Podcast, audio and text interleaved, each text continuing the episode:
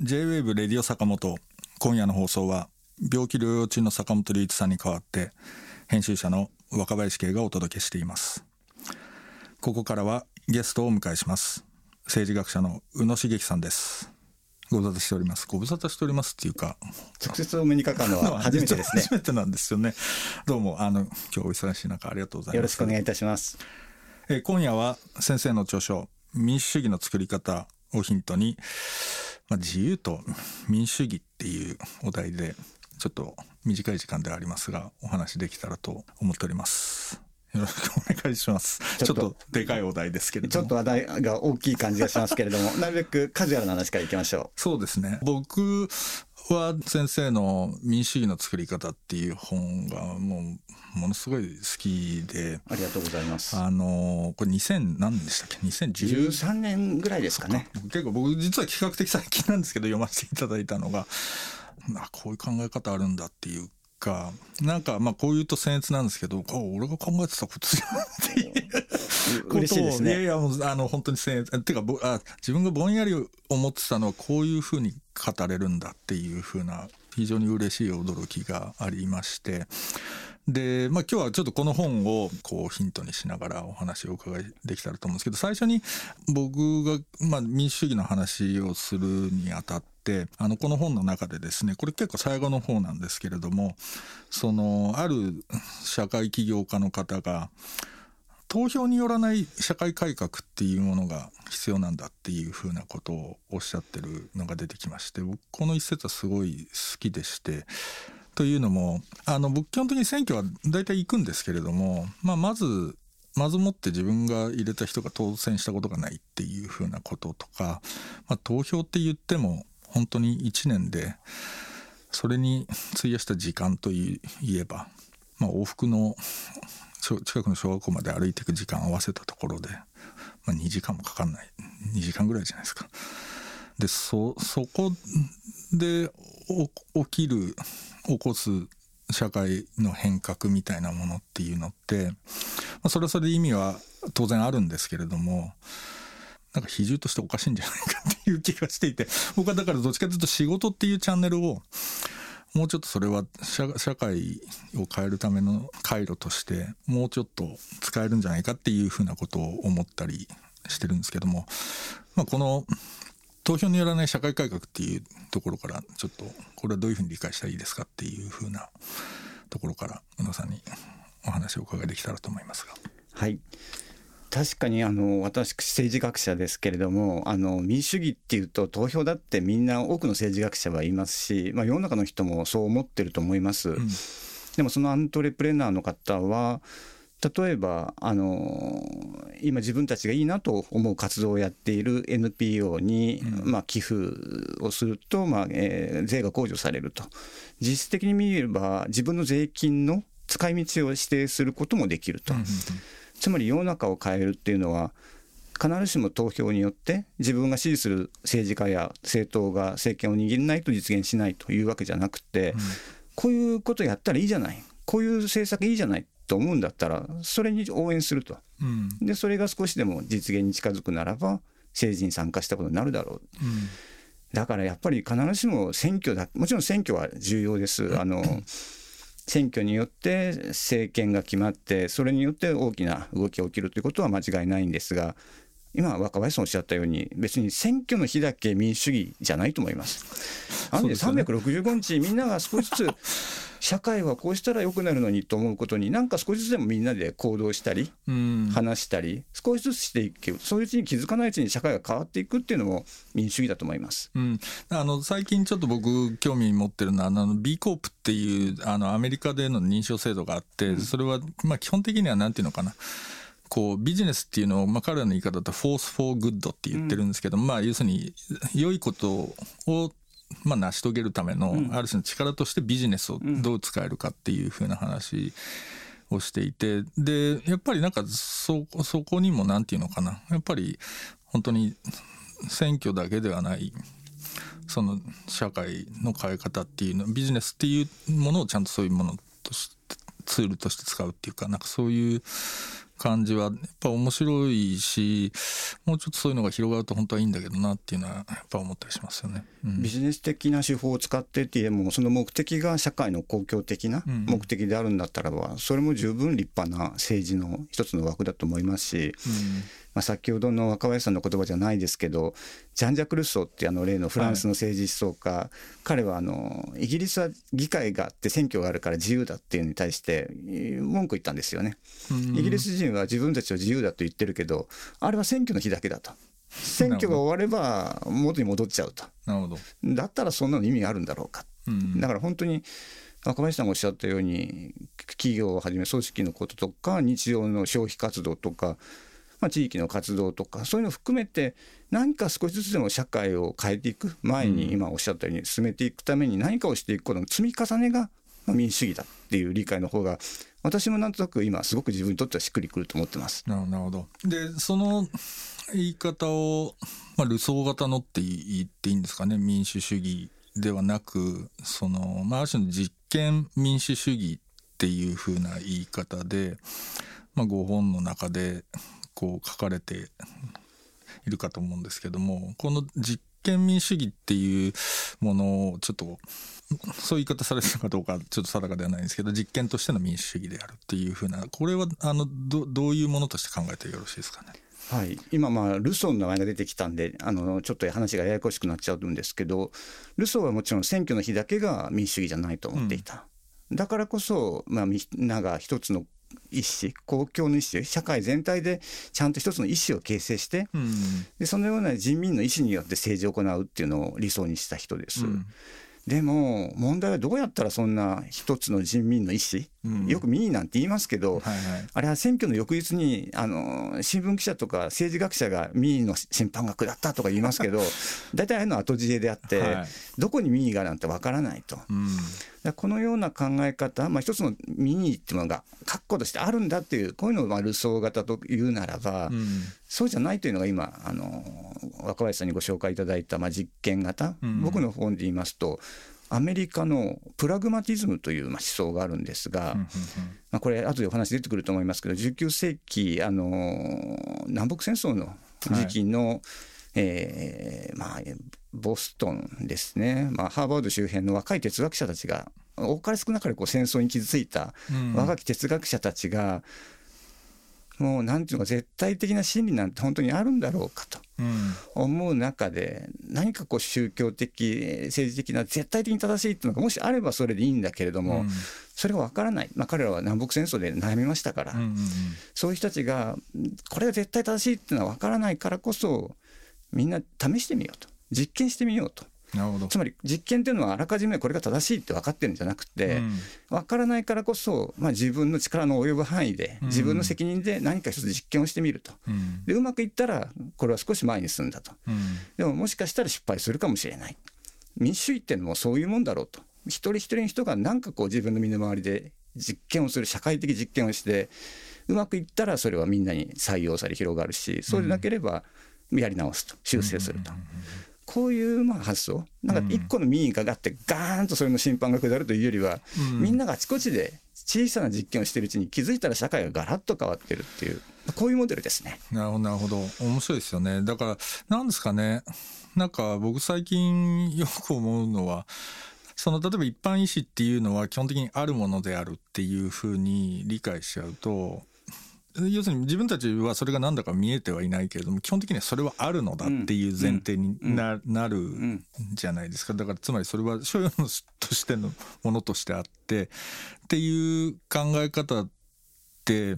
やっぱかなり、まあ、特に今のこういうの時代っていうのはやっぱり気候変動の問題とか、まあ、それこそパンデミックが突然起きるとかっていうふうな意味で言うと所有のものとして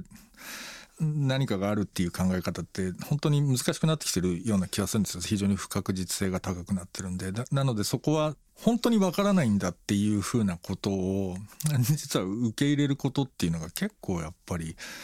難しいは難しいんだよなっていうのはなんかよく感じる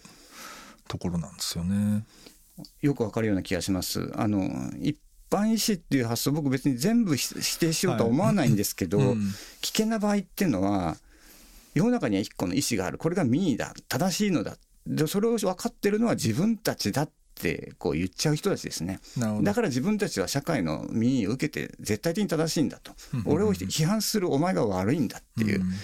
これはルソーの当時から言われてました。ルソーの一般意思ってあくまで人民主権のためのものなんだけど、結果的に全体主義的な発想にも利用されるっていう。なるほど。で、今日ですね、今日本当にコロナにしてもワクチンにしてもそうなんですけれども、まあ、やっぱりすごく論争において印象的なのは、双方が自分が絶対正しいと、これは科学的真理だと、え世の中の多くの人たちも支持してると、お互いそう言って、相手は間違ってる。ある意味、聞き組み持たない。これってなかなか難しい状況ですね。もちろんエビデンスベースってことでそれぞれデータを示したりするんですけれども、うん、データってもちろん大切ですけれどもデータって読み方使い方次第でまた随分議論が分かれてくる。そうですね。だからやっぱり皆さんそれなりにデータ使うんですけど同じデータ使ってこれだけ議論が食い違うのか噛み合わないのか。その時にお互いに俺は真理だ。俺は正しいのだ、うん、お前は間違ってるって言ったところにはとても不毛な気がするんですが、うん、なんかこうコロナのかのこう論争っていつもそういう感じですよね。そうですね。だからこれは例えばなんていうんですかね。そうあのプラグマチズムに関してその宇野先生のご本だからちょっと簡単に一節ご紹介するとプラグマチストたちはある理念がそれ自体として真理であるかどうかにはほとんど関心を持たなかった。重要なのはむしろ各自が自らの理念を持つことに関する平等性と寛容性であるっていうふうなことを書かれていてまあ要は何考えてても別にいいんだけどっていうふうなことだとは。でそれそれをまああの認めると。でそこに対して寛容であることっていうことを多分提起したんだと思うんですけどもそうだとするとでもプラグマチズムの考え方にのっとってある種今そのまあとはいえコロナ一応疫病を収束させなきゃいけないとかっていうふうなことはまああるわけだったりするのでプラグマチスト的に今の状況を考えるとどどういうふうな見立てになるんですかね？なかなかこれ難しいですね。でも今あの引用していただいた一節はとってもまあ大切というか難しいところでして、はい、これ勘違いしやすいのはプラグマティストたちは理念が真理であるかどうでもいいんだと、いわゆる相対主義者、まあ何でもありだっていう人たちでは決してないんですね。なるほど。さっき言ったようにあの南北戦争で戦いに参参加した人もあるいは戦争に行かなかった人も多かれ少なかれ傷ついてで戦争に参加するべきかしないべきかって悩んだ時にみんな一生懸命自分は正しいんだっていうこう哲学的な議論を持ってきたり宗教的なのを持ってきてでも何て言うか自分たちの行為を最終的に決定できるような絶対的な正しさってないんだって思った人たちなんですね。じゃあもう何でもいいやっていうんじゃなくて彼らは一人一人自分の信ずるところで試して実験するしかないんだと。その代わり自分がもし実験をするならば他人が違う理念を追っかけて他人が違う実験をしてんだったらそれは認めようよって。でどれが結果的にうまくいったかによってチェックしてみようただそれもたまたまうまくいっただけかもしれないからたまたまうまく成功した人たちが正しいとは言わないと、うんうん、暫定的に少し今回はよく対応したと、うん、でまたそれはちょっとやってみるとまた違う、うん、事例が出てきてうまくいかないかもしれないと、うんうん、だある種の謙虚さですよね。絶対的な真理のない。だコロナって本当に今難しいのは実は専門家同士でも実は対応策が違って、かなり議論が違う中でしかしこれ対応しなきゃいけないと。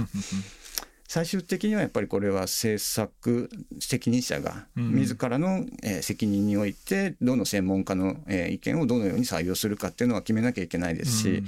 結果的にそれがうまくいくかいかないかの責任も政治家が取るべきだと思います。しかしそのようなものを繰り返す中で相対的にはこの手法が今の状況には対応してるんじゃないのか。ある時うまくいったからずっとうまくいくかっていうそういうわけではなくて、次のフェーズではうまくいかなくなったりするかもしれない。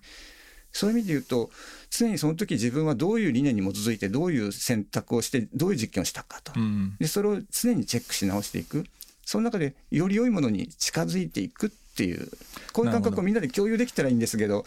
今の、まあ、日本だけではないですけどコロナ対策ややこうその場その場っていうのがあって、うん。しかも多くの人にとってみるとなんでこれ採用したのかよくわからないっていう。少しずつでもみんなの実験で少しずつ前に進んでるっていう感覚が共有されればみんなそれでも我慢できるんですけどなるほど。何のためにこういうふうに誰が決めたのかがよくわからないってなってくるとどんどんみんなフラストレーション溜まってきますよね。なるほど。なんかあのちょうどえっとごく最近見た記事で、まあ、あのこの間ちょっと日本でもその音楽フェスティバルを開催してまあいわゆる炎上してる事例っていうのがはいこと書かないわけなんですがでその中で海外の例えばイギリスの事例なんですけど、まあ、ロックフェス結構でかいのをやっぱりやってるんですよただそれが一種の実証実験だっていうふうに見なされてはいて。あのまあ、ちょっと多分いくつかの条件でまあお客さん入れて、まあ、その中で結局例えば3万5千人ぐらい延べ3日間で入ったイベントに関して言うと例えばちょっと正確な数字覚えてない。数百人の例えば感染者が出ましたとかっていうことがあって、まあ、一応それを題材というか素材にしてその、まあ、行政がどういう公共政策を打っていくかっていうふうなことの、まあ、一応参考にするっていうふうなことをまあやっていてなので、まあ、なんていうんですかねそのまあ、フェスとかそれ経済のことも考えれば再開していかなきゃいけないっていうふうなことはあるんだある中でそのなんていうのかなある種の実験をちゃんと繰り返していくっていうふうな姿勢が、まあ、日本にはおそらくかなり欠けてるだろうなっていうふうな気はしていて、まあ、そこは多分事業者と多分行政とかがちゃんと一緒に手を組んでやらなきゃいけないんですけどもそういう考え方自体もなんかある意味そのすごい広く取るとプラグマチスト的な考え方だっていうふうに言えるっていうことなんですかね。はい、あの私はそのフェスについて詳しいわけではないので、はいまあ、一般論しか言えませんけれどももし一切実験したくなければもうとにかく全て一切禁止にすると、これは分かりやすいですね、はい。逆にもう一切責任取らないとみんな勝手にやれっていうのも一つのまあ判断ではありますけれども多分どちらでもまずいんだと思います、んあの一切イベントをやらないっていうのも難しいという状況の中で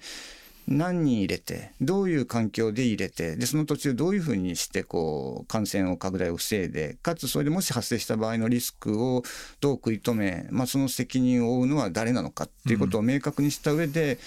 ここまでならやれるんじゃないのか、うん。ここまではできるんじゃないのかこうすると有効ではないのかっていうこういうのに実験を繰り返していくしかないんだと思うんですね。うん。うん一律ダメと一律 OK じゃないんです。絶対答えっていうのはその中間にあると。うんうんその時におっしゃるようにあの若林さんおっしゃったように政府とか公共セクターと民間のある種の信頼関係ですよね。公共政府はやっぱりある種の責任取らなきゃいけないですが、もちろん当然規制したりあのいろんな、えーまあ、法的な規制あるいは財政的な援助とかでいろいろチェックしますが一種の線を引いて枠を作った上で民間の人が自らのアイディアとイニシアチブでここまでやったんだからこれでいいだろうかって、うん。やってみる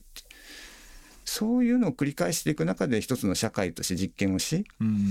新しいコロナ対応のコンセンサスを作っていくってこれもすごく大切な民主主義なんですけどこれが怖いとうん。とにかく一律 OK 一律ダメになる。これと全然前に進まないと思います。なるほどあの先ほど引用させていただいた箇所ね多分大事なところが抜けてたんですけどもそのプラグマチストたちある理念がそれ自体として真理であるかどうかにはほとんど関心を持たなかった。でその後にというよりもそれが真理であると証明することは不可能であると考えていた。うん。でかプラスそうだとすればある理念に基づいて行動しその結果期待された結果が得られたならば差し当たりそれを真理と呼んで構わない。彼らはそのように主張したって先生が書かれてるんですけど、あのけ結構一個ポイントだなと思うのはその、まあ、自分の考えをその考えとしてだけそれの正しさみたいなことを言い張っても多分あんまり意味がないっていうふうに多分考えたしそれはどこにも行かないっていうのふうに多分そのプラグマチストたちはおそらく考えたんだと思うんですけどでそのやってみないと分からんだろうっていうふうなだそのアクションっていうところに一つ大きい軸足があるように見えていてでその行動っていうのが、まあ、誰かが、俺はこう思うんだけど、つってやった行動みたいなものが、例えばそれが社会に、まあ、ある種こう、拡張していく中で、まあ、それが例えば習慣化していくっていうふうなことをプラグマチストたちはとても重要視したっていうふうなことも書かれてると思うんですけどもなんかそういうふうにその社会をこうどう言ったらいいんだろうな。こうアクションを通して何かしらが伝播されていきそれがこうその社会に受け入れられたり受け入れられなかったりする中で社会がなんかある種の答えを見出していくっていうなんかそういうプロセスっていうのを考えたのかなっていうふうに思うんですけどその行動っていうところに重きが置かれるっていうところが僕は面白いところだなと思ったんですけれども。おっしゃる通りですね。あのプラグマティズムのプラグマっていうのは古代ギリシャ語で行動ですんで、まさに行動主義っていう意味なんですが、先ほど申し上げたように南北戦争の時代ですから、はい、まあ、どちらの立場にもそれぞれの意味は大義はあると思うんです。はい、でこちらは正しい。いやこっちが正しいんだっていう。で血で血を争う戦いになって同じ国民であるアメリカ人同士で60万人も死んだと。うん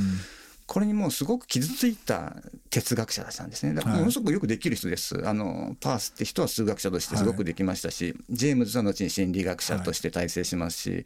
えー、ウェンバあのホームズっていう、まあ、後に連邦裁の判事になる人もいました。すごく優秀な哲学者たちですけど、うん、彼らが揃って行動だって言ったのがすごく面白くて、うん、つまり絶対的に自分が正しいって言ってお互い傷つけ合っていくっていうのに対しても彼らはある意味でうんざりしてた、うん、その時にじゃあ行動っていう時にまずは自分だけ自分の責任の取れる自分の範囲内で何か動いてみる行動してみる、うん、でそれをまあチェックして修正していく。でそれがうまくいってたら他人に真似しろっていうんじゃないんです。いいなと思うこう習慣行動習慣ができれば周りがおのずとああの人はああいうふうにやってるんだって。これはいいなと思うと別に強制なんかしなくても気づいたらみんな真似してると、うん、だから社会を変えるためには革命なんていらないんだと、うん、これは面白いこれはいいじゃないかっていう新しいなんか行動スタイルとか習慣っていうのを作れば、それがおのずとみんなに採用されて気づいてみれば社会が変わっていく、うん、なんか傷ついた彼らにしてみるとこういう、まあ、社会の変え方の方がなんかしっくりきたんでしょうね。ですから行動っつってもなんかこう他人を強制してみんなに 一線性でやるぞっていうよりはまずは自分でやってみるっていう、そういう行動じゃないですかね。なるほどなるほど。なんかそれは僕結構面白いところだなと思うのは特にその IT の世界ってまやってみようっていう感じがやっぱり非常に強いんですよね。っていうのは多分基本的にネット上の例えばデジタルサービスみたいなものって、まあ、基本完成形っていうのがないとずっとベータ版であり続けるみたいなネイチャーがあるからだと思うんですけどもとりあえずなんかもうずっとアクションし続けなきゃいけないっていう改変し続けなきゃいけないっていう風な中でその設計図ちゃんとした設計図書くよりは、まあ、まずはやってみようみたいなことっていうことが非常にこう重視されてる中でなんかそれこそ台湾のオードリー・タンさんが自分たちはデジタルリテラシーって言葉は使わないと。リテラシーって言葉は使わないで、そのコンピテンシーって言葉を使うんだと。つまりコンピテンシーっていうのは、まあ、能力っていうか、その何ができるかっていう。だから、あなたは何を知ってるのかっていう問いではなくて、あなたは何ができるのかっていう問いの中で、その、何て言うのかな。まあ、例えば、こういうサービス行政サービス作ろうと思うんだけれども君デザインできるとか君翻訳できるとかってそうそういうふうにこう人のアクションをこう紡いでいくことによってある種のサービスを作り出していくっていうふうな話をされてたんですけどなんかその話と実はそのなんかプラグマチズムの考え方っていうのはなんか非常に親和性が高いなっていうふうな感じが僕はするんですけどいかがですかね？そうですねあのおっしゃるように伺ってるとなんか近いような気がしてきました。ません。あの要するにあのさっき永遠のベータ版って話ありましたけど、はい、これ絶対的に自分が正しいってことを確証してから行動に移そうとしてるといつまでたっても行動できないと。そうなんですよね。とりあえずやってみると、うん、でうまくいくようだったら他の人にもちょっとやってみてよっつって、うん、でいろんな人が「いいね」っつってやってみるとどんどんそれ良くなっていくわけで、うん、ですからあのオープンデータオープンソースでいろんなものを、えー、示した方が多くの人がそれじゃあ面白い俺もやってみるって参加してくれるんでかえってそれのクオリティも上がってくると。うん。したがって永遠のベータ版でいいんだと。完成版になってからようやく市場に出すんじゃなくて常に手を入れて修正していく、多くの人がそこに参加していくことによってより良いものにしていくっていう発想ってとてもプラグマティズム的だと思うんです。で今オードリー・タンさんのコンピテンシーって話を挙げられてすっごい面白いなと思ったんですね、うん、それもリテラシーじゃなくて、うん、確かにリテラシーって大切なんですけど一つ間違えるとリテラシーってお前そんなことも知らないの、もうちょっと勉強してから出直してこいよと。まあまずは勉強しないと発言しちゃいけないよみたいな感じに場合によっては聞こえるかもしれません、うんそれに対してオードリー・タンさんは必ずしもまず勉強するっていう受け身の態度からスタートするんじゃなくて一人一人がなんかこう自分の持ってる能力でやってみたらいいじゃないかと。うんうん、でそれぞれ一人一人の能力それをまあコンピテンシーと呼んでうん、でそういったものをまあ若林の言葉と紡いでいくつないでいくっていうことによって社会を変えていけばいいじゃないかっていう。つまりプラグマティズムのイメージって単一の意思共通の意思が支配するんじゃなくて一人一人が実験して、そういった無数の実験があることによって社会が変わっていくっていうイメージですから、みんなが自分が実験をしてなんかクリエイティブなことして、全ての人がなんかクリエイティブなことを自分なりに大きい小さいあるでしょうけれども自分のなんていうか手の届く範囲内でクリエイティブなことをしてそれがつながっていくっていうイメージはあるいはコンピテンシーっていう言葉なんかしっくりくるのかもしれません。いいんですよね。だから僕はあの宇野先生の本とその踊りターンのその踊りターンの言葉って僕も最初は「うん」とかってまあよく IT のやつが言うことだよなとかって思ってたんですけど民主主義の作り方なりそのプラグマチズムの考え方みたいなのと結構照らし合わせていくとそれはなんか実はすごい大きい意味を持ってるっていうふうな気がして、まあ、特に例えば今の例えばそのワクチン推進派と例えばアンチワクチンみたいな人たちどっちかというとその完全にリテラシー合戦じゃないですか。つまり俺らの方がこれだけ正しいんだと。っていうでもそそれってやっぱりなんていうの本当にもっと勉強してから出直してこいみたいな言葉って多分ツイッターとかでやたら出てくるわけですよ。でいやこんな情報もこんな情報もあるとかっつってもうそれ底なし沼だと思うんですよね。だけどそこに例えばそうではなく行動って基軸を入れると何て言うんだろうなんかリテラシー要するに勉強してないと民主主義語れないよねみたいな話かな。うまくこうすり抜けられるっていう言い方はおかしいかもしれないんですけどなんかそういうものにできるんじゃないかっていう風な気がしてなんか結局なんかやっぱ選挙でっていう話最初にあった話で選挙行きましょうっていう話って結局なんか終始リテラシーの話なような気がするんですよ。つまりもっと勉強して社会で起きてる問題が何かをもっと勉強してよりそれそれの解決に近い人たちを選ばなければならないのである。だからそういう話になると必ずあ自分ももっと勉強しなきゃっていう感想になるわけですよ。勉強できるのも限界あると思いますしじゃあみんなが宇野茂樹先生みたいになんなきゃいけないのか？みたいなことはそ無理じゃないですか。で、なるのってやっぱな、それで要するにバカは何も言うなみたいな言説が一方でそういう考えを支えてるみたいなことになるとやっぱこれはななかなか難しいなと思う時にそのコンピテンシーって基軸持ちそのオードリー・タンさんが持ち持ち出すのはやっぱちょっとある種の救いになるなっていうふうな気が本当にしたんですよね。よくわかります。あの今時の学生さんって一般に真面目なんですよね。っていうか、まあ、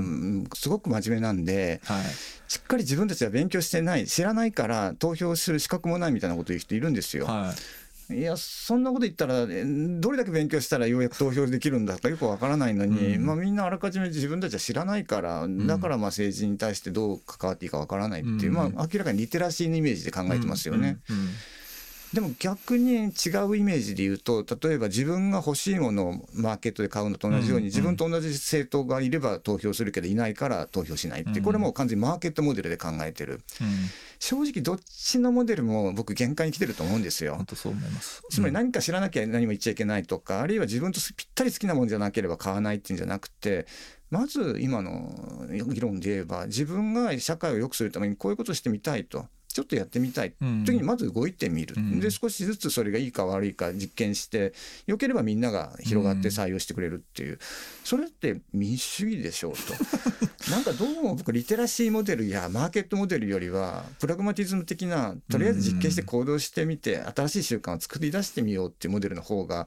なんか今の僕らにとってみると、なんか使い勝手のいい民主主義に近づけるような気がするんです。それは本当そう思いますね。だから結構面白いなと思うのは、この間僕、インスタグラムって会社のあの方、デザイナーさんなんですけどね、とお話しする機会で、あるイベントでお話ししたんですけれども、まあ、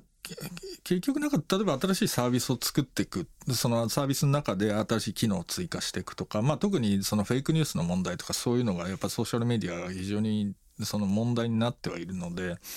それをどういうふうに制御していくかとかっていうようなことっていうのをまあいろんなサービスを入れる機能を追加していくことによってまあやるわけなんですけどもでもなんか話聞いてやっぱり彼らそれ常に実験だっていうふうに実際言ってたと思うしまあそういうふうに考えてるんですよね。で多分ある機能を入れるとまあ、ユーザーがあの自分たちが想定してたようにあこういうふうに動いたなっていう話もあればあれそっち行くみたいなこととかっていうのもあってで自分たちもその、まあ、ある種の実験の一部として、まあ、なんか投げるとそのフィードバックがありながらその全体の中でなんかいい落としどころはないのかっていうふうなことっていうのをそれは他者も含めてだと思うんですけどもこう一緒に作ってってるっていう風な感覚が言葉の端々にやっぱ出てきて、あ、それもな、なんかやっぱり非常にプラグマチックだなっていう風な印象を持ったんですよね。だからそういうふうな形で、まあ、フェイクニュースの問題とかって、まあ今だと要するに政府が規制入れるのか、いや、やっぱり、その、そこまでやっちゃダメでしょうとかって、その、ある種の二元論にななるところもあるんですけれどももうちょっと長いスパンで見ていくと行きつ戻りつしながら、まあ、いい落としどころに行くといいなみたいな感じで みんなそれぞれの会社が思うこれは正しいんじゃないかって思うことをやってってるっていう感じがやっぱいいなと思ったし働いてる人も楽しそうなんですよね、うん、楽しそうっていいですね。そうそうそう、うん、やっぱりね善か無の法則でこれ絶対正しいか絶対間違ってるとか少しでも間違いがあっちゃいけないとか言うと楽しくなくなるんですよね、うん、やっぱり人間ってこれが絶対の正解だと思ってる時ってあんまりエネルギー出ないし、あるいは逆に全く分かんなくて適当にやってると思ってもなんかこう元気出なくていいか悪いか分かんないけどちょっとこれ面白いじゃんっていうものをみんなで少しずつ持ち合ってる時になんか思いがけない化学反応を起こして、うん、あらかじめそういうのをね綺麗に設計できてると思うとつまんなくなっちゃうんで、うん、まあもちろんまるで無設計だとなかなか議論進まないですけど、ある程度まあ仕切りは必要だけどでもなんかこういうのあった。へえこういうことやるんだ。面白いね。じゃあ僕これ付け加えてみる、うん、ってやった時に人間ってなんか一番ワクワクして面白いなと思うと思うんですよね。うん、なるほどそういう意味でだからプラグマティズム的な実験によって少しずつ足していく。で前科無の二項対立に陥らない、うん、で完璧主義で萎縮しない。こういう態度って今の時代楽しく生きていくためにも自由に生きていくためにもすごく重要だと思います。なるほど。そのね今やっぱり自由っていう言葉出ましたけど今でも自由ってなんか難しいもんですね。僕それこそあの宇野先生と一緒にあのご本出されてる町鳥聡先生ってあの京都大学のに一回ちょっとお話しさせていただく機会あって今自由って難しいよね みたいな話をまされてて、まあ、その時に結構面白い言い方をされてたなと思ったのは、まあ、昔でももうちょっと自由って文化っぽいコンテクストの中で言われてたのがやっぱり90年代ぐらいからものすごく経済の話に寄ってっちゃったことによって何て言うんだろうな自由ってそんなに素敵なもんでもないなっていう感じになっちゃったっていうのはあるような気はするんですよねっていうお話をされていた、まあ、いわゆるだから新自由主義って言った時の自由みたいな感じのイメージがなんとなくこう強く定着しちゃってだから自由ってなんかもう何て言うのかな社会のこととか何も考えずに好き勝手に金儲けに邁進するやつだみたいな話に、まあ、なんとなくイメージとしてなっちゃったっていうお話をされててそれはちょっと面白いなとかって思ったりもしたんですけど今なんですかねだかそう言われると僕ら自由っていうのは大事じゃんみたいな話ってあんましなしなくなっちゃったよなっていう。昔もしてなかったかもしれないですけどどうどうなんですか？今自自由って私たちにとって自由って今どうなってるんですかって。いやおっしゃる通りで、うん、今なんか自由っていうのが怖くなっちゃってるところあると思いますよ。つまり自由にしていいよって言われると逆にみんな困っちゃう。どうしたらいいんだろう？ってもしこれでうまくいかなかったら責任取らされちゃうんじゃないかっていう、うん、まあ、まさに今おっしゃった新自由主義的な発想、うん結局うまくいったらその人がリスクテイクしたからよかったんだと。うまくいかなかったらその人が自分でそれを選んでしまって招いたことだからダメなんだっていう、うん、結果的な責任を押し付けられる時にいつも自由って言われるもんだからみんなも自由って身構えちゃうんですよね、うん、なんか楽しくないものだと。うん。でも、若干といってみんな自由を求めてないかっていうと、求めてると思うんですやっぱりこれだけみんな、俺が正しいんだっていう人ばっかりの中で、なんかみんなちょっとうんざりして、うん、もう何が絶対的に正しいってみんなで喧嘩するぐらいだったら自分は自分なりに好きにやっていきたいんだし、生かしてくれよっていう、僕こういう感覚って自由でいいと思うんです。だから自分の力の及ぶ範囲内で、他人に迷惑かけてるわけでもないんで自分のこの範囲内で自分は好きな国にやるんだよ。でそれで、まあ、もしうまくいったらそれはそれでいいけど、まあ、失敗したってそれは自分で責任取るからまあこれは絶対正しいんだからみんな従えみたいなこういうなんていうかこう大喧嘩には巻き込まれたくない。なんかささやかな自分の領域、あの空間を守りたいっていう。こういう感覚今の若い人にはすごくあると思います。ですからみんな自由って欲しがってると思いますよ。なるほど。なるほど、まあ、一方でねなんかその会社とかがもうなんていうのかな。こう今までみたいにある種のセーフティーネットみたいなものが社会とか会社がもう提供してくれなくなっていく状態で 一方的に自由にさせられちゃうっていうかもう会社来なくていいんで副業もいいですよみたいな話になってっちゃうっていうようなとこもあってそこはそこで何て言うのかないきなり副業かみたいな OK って言われてもなみたいなこととかっていうのはそれはそれで。なやっぱりしんどさもあるのかなっていうふうに思ったりしますけどね。自由ってどっかこう不安というかなんか放り出されたような不安なんか心もとなさみたいのとつまりなんかどっか一人放り投げられたっていう孤独感とかと、うん。うん。でも好きなことできるっていう良さと多分表裏なんですよね、うん。うん、ある種の不安とよめなさと、うん、ある種のなんていうか好きなことをできるクリエイティブなことを自分で始めるっていう、うん、その両者をこう天秤とねかけながら自分の生き方を選ぶっていうのが大切なんだけど、うん、それが苦手なのかもしれません。僕らあんまり今までそういう選択してこなかった、ですよね、うん、今改めてそういう選択迫られるとちょっとみんなビビっちゃうんですけれどもでも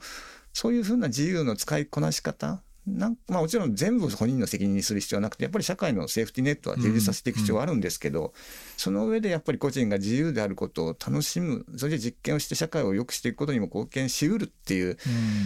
そういう意味で自由を前向きにこう捉えていかないとなんか辛い社会になる一方な気がしますね。まあそれはそうですよね。なんかあの僕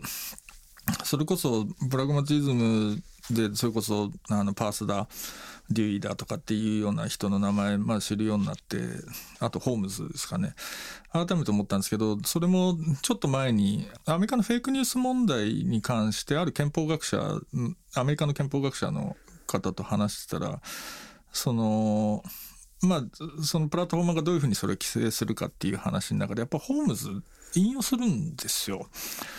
で、お、ホームズ出てきたと思って、ほうって思ってたんですけど、やっぱアメリカではどうなんですかね、その、知的伝統としては重きを置かれてるんですかね、そのプラグマチズムっていうのは。どどういう感覚なのかなっていうところが、ね、決してね社会の主流になったかっていうとそうでもないと思うんですね、うん、だけど常にどっか強いあの結構強力なマイノリティの文化としてはあって、うん、ホームズはそれこそさっき言ったように連邦最高裁の判事になって、はい、いわゆるプラグマティズム法学を代表して、はいある程度こうなんていうのか法っていうのはあらかじめきちんと作った最初に作った時の意図と解釈があってそこから動かしちゃいけないっていうタイプのこう原因主義オリジナルインテントをすごく重視する原因主義に対してその時の社会状況に合わせて自由に解釈していこうっていうそういう立場を取ったわけで後にそれ結構批判もされるんですけれども、はい。結構やっぱ生き残ってると思うんです。ですからやっぱり、まあ、こういうプラグマティズム的な発想がひょいひょいとアメリカの文化って生き残ってて、顔を出した時にこう割と流動化させることができる。プラグマティズムが完全に枯れちゃうとアメリカ社会って結構辛くなるんですよね。そうですよねきっとね。なるほど面白いな。で一方例えば日本ですとプラグマティズムって僕ちょっとあの調べてみたら昔田中王道っていう方がいて、その人が誰ですか？それこそデュイのお弟子さんで要するにあれ明明治の頃ですか、明治に留学して戻ってこられてで実は石橋丹山っていう人がその人のお弟子さんなんですね。なので、石橋丹山っていうのはなるほど、日本のプラグマチズム、チスとかっていうふうにちょっと思ったんですけど、それは理解としては正しいと思いますね。なるほど。石橋丹山っていうと、あの戦前は小日本主義っつって、はい、みんな日本が帝国日本に向かってる時に、そんなことやって本当に日本のメリットになってるかなっていう、うん、いやむしろ植民地持たない方が日本ってかえって経済的にもいいんじゃないか、うん、他の国の人たちに恨みも買わないでいいしって思考実験をしてってこれでいいじゃないか。これで面白いじゃないかってことを彼言い続けるんですよね。はいはい。ああいう自由な発想ってどっから来るんだろうと思うとやっぱりプラグマティズムで今おっしゃったように田中王道って本当にまあ獣医直系でアメリカのプラグマティズム本当に導入して、はい、多分それだけだったらすごい抽象的な学問で終わったのに、うん、石橋忠さんっていう人がまさにそれ彼は経済の分野でしたけどうまくそれを花開かせた、うん、だから明治日本って福沢諭吉なんかもプラグマティズムにすごく相性良かったですし福沢諭吉とか石橋丹山のようなこうプラグマティズム的な自由の信奉者。でかつ、うん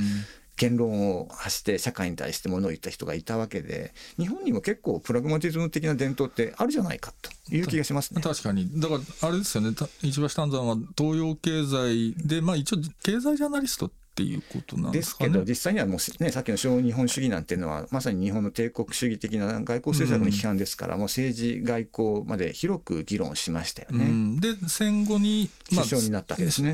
政治家になれて首相になったんですけど すぐに病気になっちゃって、ね、すぐに退陣してしまったんでもし石橋丹山が戦後もうちょっと長い時期やっていたら、うん日本の戦後政治もだいぶ違ったんじゃないかなっていう気はしますね。うんあのちなみに宇野先生がプラグマティズム興味持たれた経緯っていうかもうすごい長い話になっちゃうのかもしれないんですけれども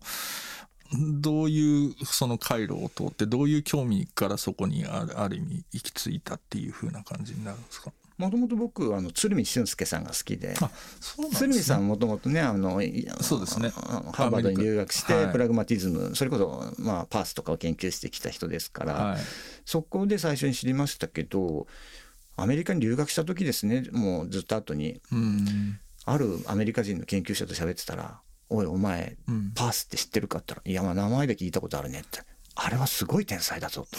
と。なるほど。あれはな、風光よりすごいぞって言われて、そうかなって言って、カントクラスだって言われて、はい、カント並みにすごいんだって、パースだって。あのパースの天才をお前知らんだろうって言われて、そうか、天才だったのかと思って読み出したのがきっかけですね。で、本当に天才かもしれません。そうなんですか。うん、あの結構すごいあのまあ数学者でもあり、かつなんかすごい面白い宇宙論みたいなもあるんですよね。そうです。でまさに今の本当にアルゴリズムの世界、まさに今の IT の世界の基礎的な理論を、はい、まだあの当時の、えー、まあ19世紀ですから、その時にまさに数学とまあある意味で統計学だけ使って現代のアルゴリズム論の基礎を築いたっていう、まあまさに本当に天才数学者ですが、同時代的には多分ね変な人。破綻した人ということになりますね。なるほど。あと僕なんかそれパースって話で言うとそれパースがまあある意味定式化したと言われてるのだろうと思うんですけどちょっと僕本当にあのつまみ食いの勉強しかできないタイプなんであれなんですけどいわゆる過ビ主義っていうんですか、うん、あの鶴見さんは間違い主義っていうふうな役を当てられてると思うんですけど。パリビリズムっていうんですかね、うん、あの失敗してもいいじゃんかっていう話だと思うんですけど、これ結構僕は面白い話だなと思ったんですけどもこれどうどういうものとして理解すればいいですか？いい役だと思います今日の話みんなそうじゃないですか、うん、みんなこれが正解だっつってその正解の押し付け合いをやってもうギスギスしてる社会の中で間違ってもいいじゃないか。つまりそれは何も言うなっていうことじゃないんですよ、うん、間違ってもいいからとりあえず言ってみようやってみよう動いてみよう、うん、でそれを後でチェックしてみようと、うん、絶対自分が絶対正しい唯一正しい人間なんて思っちゃいけないと、でも間違ったっていいじゃないか、間違いを恐れちゃいけないよ。前に進もうよ、だから間違っていいじゃないか主義って、まあ、やっぱさすが鶴見俊介っていうのは うまいこと言うなって思いますね。なるほど。そうだからその間違い主義っていうのはなんか面白いなって思いますね。だから間違ってもいいので、で、そこでね、その、僕なんかつ、鶴見さんの本を読んでて、何年後かの、あの、アメリカ哲学っていう本を昔出されて、それをちょっと振り返るっていう対談集だ読んでたら、アイデアのマーケットで、そのみんながアイデアをある種競わせるっていう考え方でしょ？っていう風な言い方をされていて、その言い方はアイデアのマーケットっていう言い方は、実は僕結構いい言い方だなっていうふうに思ったんですけど、いかがですか？ね。そうですね。マーケットのイメージもよりかもしれないですね。みんなお金をつけて値踏みをすると言われるとなんかアイディアも大変だなって気がしてますけど。そうじゃないんですよねでもみんなが好きなように出入りして好きなようにみんなこれいいじゃんってものをみんなが、うん、あの支持し別にあのすごい人にたくさんの人に受けなくたって欲しい人がいったらそういいわけだし、うん、まあ、とにかく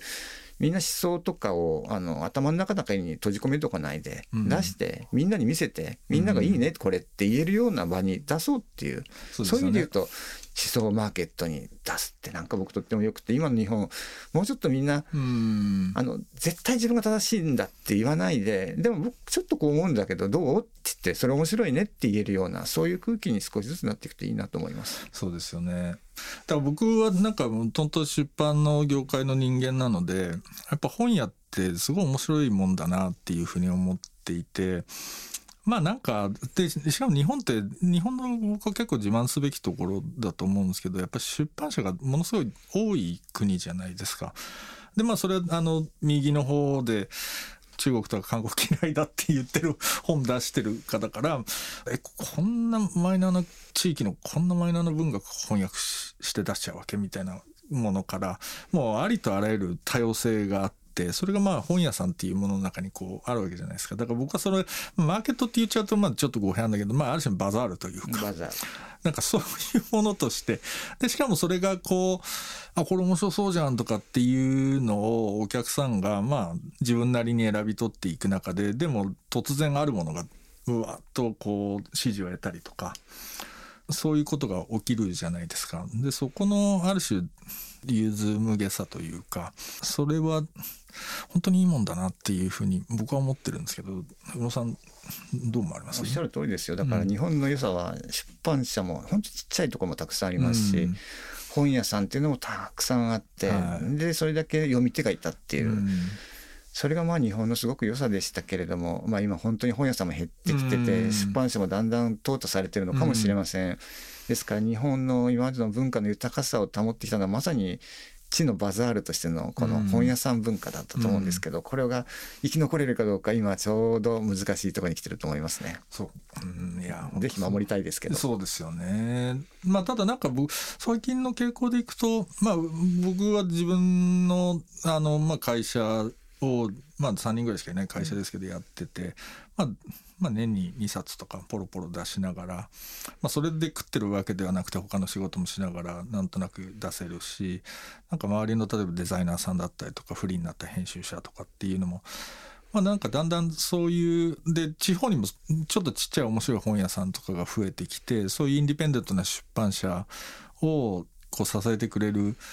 意欲のある素敵な本屋さんとかっていうのも結構増えてきたりはしていて、まあそれが ビジネスとしてどこまで持続するかっていうのはあるんですけど、まあハードルが実は下がってるっていうふうな状況はあるんですよね。なので、一番困難なのはまあ流通のところぐらいで、あと制作に関しても別にかなり安価で、